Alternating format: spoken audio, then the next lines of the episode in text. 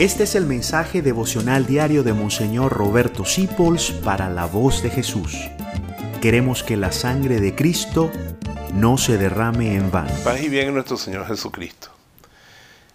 El don de ciencia es poder ver la historia, la vida y las cosas como Dios las ve, incluso las personas.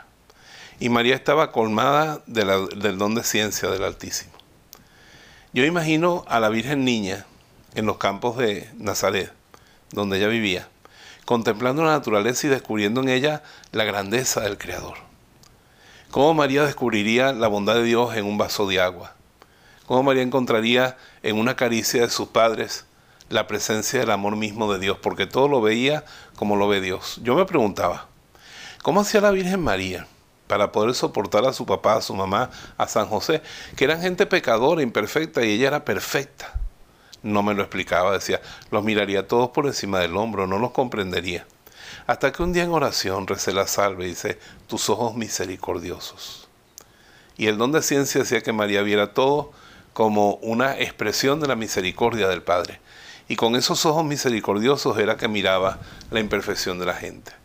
Pidámosle a María que nos dé el don de ciencia para ver nuestra vida como Dios la ve. Para ver nuestra persona como Dios nos ve y para ver a los demás como Dios los ve. Leer las noticias como Dios las lee.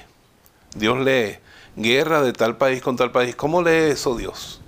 Usted lo puede leer desde sus intereses. Bueno, esa guerra me conviene porque se van a poner las cosas más caras o más baratas. No. Es una visión humana. El don de ciencia nos hace ver cómo lo ve Dios. Y yo digo, Dios llora por cada niño muerto, por cada anciano angustiado, por cada obra humana destruida. Dios no ve la guerra bien, nunca. ¿Cómo ve las cosas Dios?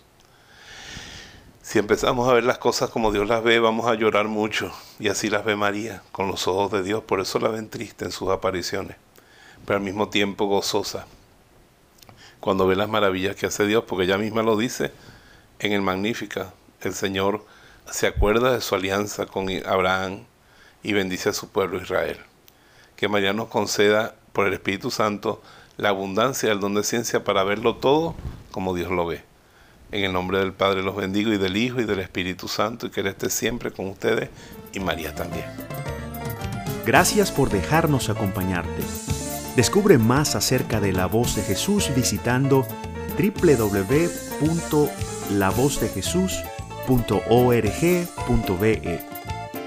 Dios te bendiga rica y abundantemente.